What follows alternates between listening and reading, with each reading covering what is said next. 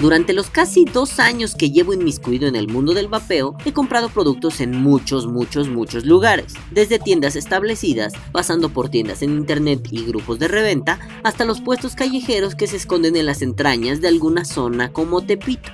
Gracias a estas experiencias he podido conocer vendedores de diferentes tipos, esos que se esfuerzan en que tu experiencia de compra rebase la satisfacción que puede brindarte un producto, esos que quieren que te largues rápido a chingar a tu madre, esos que no tienen idea de lo que venden, esos que a pesar de cualquier carencia, ignorancia o complicación, siempre te atienden con una gran sonrisa. Muchos, diferentes, diversos. Y cuando conocí a todos esos diversos tipos de vendedores, me di cuenta que, a mi gusto, el vendedor que más me hace feliz es el que se preocupa por mis hábitos de compra, el que me recomienda un producto que se adecua a mis necesidades y no precisamente el más caro o el más barato. Me gusta que aquel que vende me dé consejos, que me explique el funcionamiento, que me resuelva dudas, que me indique si algo está mal hecho o bien hecho, y en caso de que algo falle, esté dispuesto a ayudarme sin más.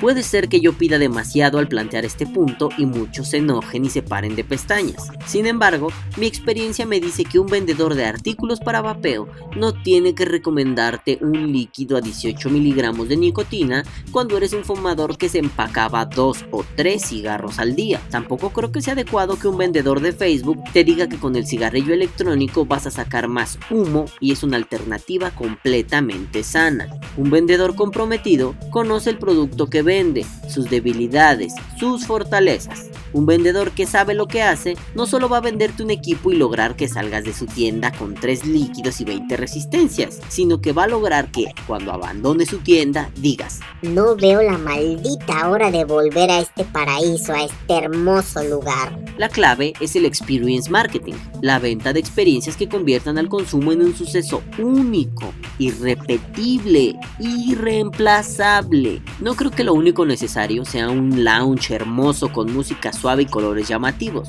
Esta experiencia está cimentada en el placer estético, en la mirada que disfruta. No obstante, se apoya casi en su totalidad en la forma de ser abordado, en la forma de ser tratado, en la forma de ser orientado. En pocas palabras, no basta con un gran lugar, también hacen falta grandes personajes. No se descarta ninguno de los dos, se complementa. Me parece que no es tan difícil lograr este tipo de concepto. Basta con entender qué le gusta a los clientes más allá de la eficiencia y el buen trato. Quizá parezca complicado, pero creo que en una tienda de vapeo nunca debe faltar algo como el agua, decir, un lugar dispuesto para que el cliente consuma agua mientras vapea. Todos sabemos lo necesario que es beber agua cuando estamos enchufados al vaporizador. Quizá un buen ventilador no caiga mal para aquellos momentos donde ya no queremos tener las nubes en los ojos. Quizá un sillón cómodo y delicioso sea de lo mejor, pero lo que siempre se va a agradecer es un vendedor capacitado, amigable, un servicio al cliente eficaz, poco propenso a la estupidez del que fracasa y no logra aceptarlo.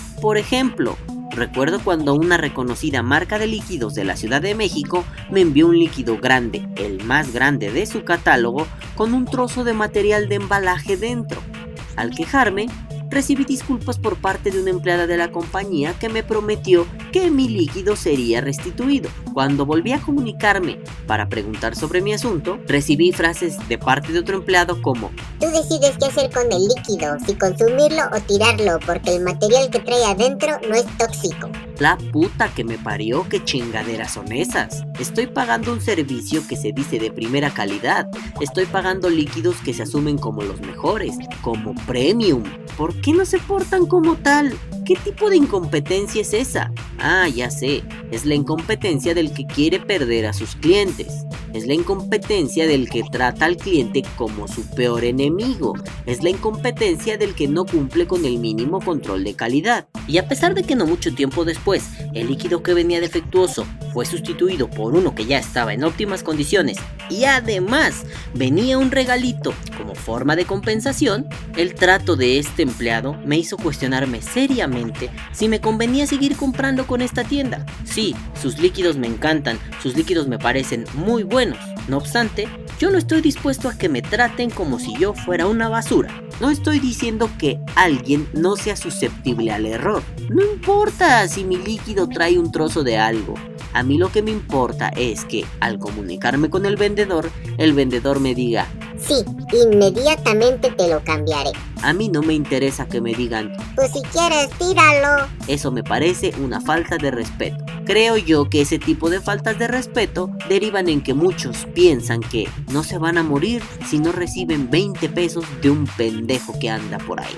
En parte el Experience Marketing dice que cada peso es valioso porque viene de una persona única. Esto es parte de la experiencia, que te hagan sentir único. Y si se trata de perder clientes, solo basta con hacer las cosas mal, con vender sin compromiso, con ser un flojo, con tener un mal servicio al cliente. Estoy consciente de que la cantidad de trabajo que se requiere para mantener un negocio del vapeo, el tipo que sea, es mucha. Pero, ¿qué trabajo es sencillo en estos días? Si alguien sabe de alguno, que me avise pronto. No podemos justificarnos en que es demasiado trabajo.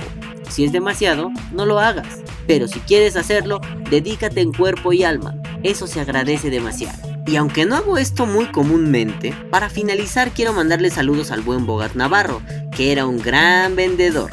Era uno de esos personajes que entienden que el trabajo en una vape shop no solo se centra en que compres a lo pendejo. Él entendió que esto se trataba de que uno tenga deseos de volver a saludar a esos buenos amigos que además se vuelven vape dealers. Y además era todo un tipazo. Muchos saludos y muchos abrazos, donde sea que te encuentres. Que viva el vapeo. Vapea o muere.